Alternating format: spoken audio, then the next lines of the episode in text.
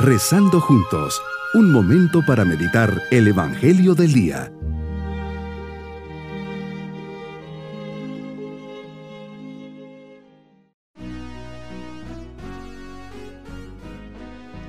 En este día, 7 de octubre, fiesta de Nuestra Señora del Rosario, les saludo junto a mis oraciones, preparando nuestro corazón para este encuentro con el Señor. Desde 1878 hasta 1903, el Papa León XIII, gran sabio, se dedica a propagar más y más la devoción al Santo Rosario. Este pontífice, llamado el Papa del Rosario, dedica 12 encíclicas y 22 documentos menores a recomendar a los fieles el devoto rezo del Rosario y lo llama la más agradable de las oraciones, resumen del culto que se le debe tributar a la Virgen, una manera fácil de hacer recordar a las almas sencillas los dogmas principales de la fe cristiana, un modo eficaz de curar el demasiado apego a lo terrenal y un remedio para acostumbrarse a pensar en lo eterno que nos espera. El Papa Pío XI 1937 dice que el rosario ocupa el primer puesto entre las devociones en honor de la Virgen y que sirve para progresar en la fe, la esperanza y la caridad. En 1978 el Papa Juan Pablo II sorprendió al mundo poco después de ser elegido pontífice con esta frase en la plaza de San Pedro. Mi oración predilecta es el rosario, 29 de octubre, y luego en muchísimas ocasiones fue recomendado esta hermosa práctica de piedad. Meditemos el Evangelio de San Lucas capítulo 1 versículos 26 al 38. Señor, ¿no te contentas con redimir al hombre haciéndole objeto de tu amor? ¿Quieres asociarlo a tu plan? ¿Quieres que el mismo hombre intervenga en su redención? Cuánto respeto y dignidad, cuán grande es tu amor hacia nosotros, tus hijos rebeldes y descarriados pero amados y buscados para ser rescatados, y eso con nuestra propia colaboración. Para ello escoges a una doncella para ser la madre de tu Hijo y de esta manera a Cristo, miembro del género humano, hermano de cada uno de nosotros. Provocas un encuentro entre el, el ángel Gabriel y aquella virgen desposada con José de la estirpe de David. Esta virgen la conocemos todos, se llama María. María, te turbas, no entiendes.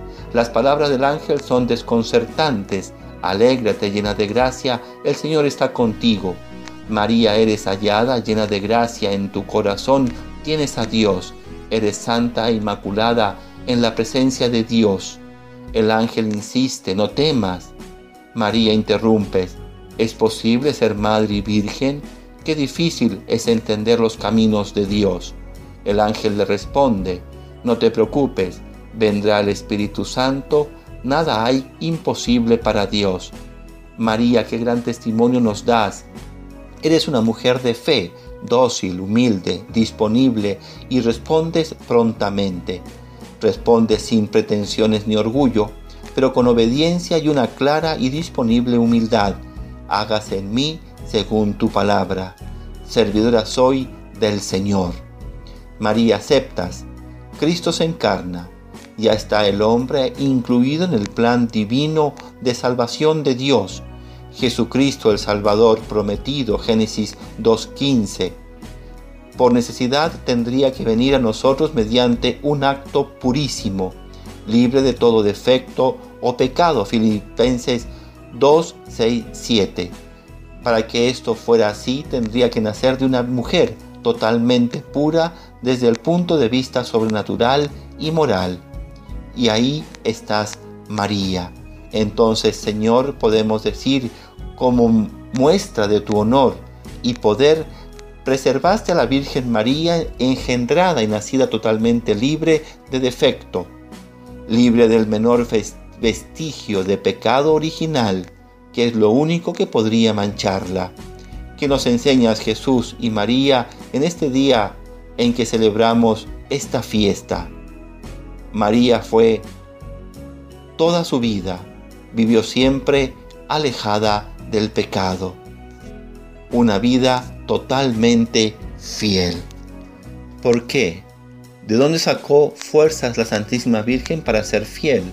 Su vida de unión con Dios y de oración, el deseo de cumplir siempre su voluntad. María guardaba todas esas cosas en su corazón. María encontraba en Dios, en la amistad con Él, en la oración con Él, en su conocimiento íntimo y personal, la luz, el sentido de su vida. María vivió llena de Dios, el Señor está contigo, eres llena de gracia. Me invitas a vivir mi vida desde Dios, ver mi vida, los acontecimientos, las personas desde tu perspectiva, así como nos ves desde el cielo. Solo desde Dios encontramos, vemos clara nuestra identidad personal como hijos llamados a ser santos e inmaculados en tu presencia. Como complemento de esta meditación pueden ir a YouTube, el proyecto de Dios sobre cada uno, sembrando esperanza uno.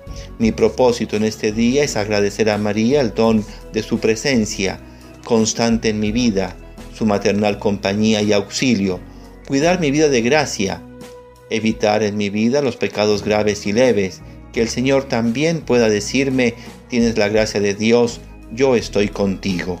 Mis queridos niños, hoy el ángel se le presenta a María para decirle que ella es llena de gracia y que el Señor está con ella esto implica que María fue preservada de todo pecado, condición esencial para poder ser la mamá de Jesús. La Madre de Dios, ella nos enseña a decirle siempre sí a Dios, a ser generosos, humildes y que colaboremos como ella a la salvación de los hombres. Y nos vamos pidiendo al Señor su bendición. Y la bendición de Dios Todopoderoso, Padre, Hijo y Espíritu Santo, descienda sobre todos nosotros bonito día.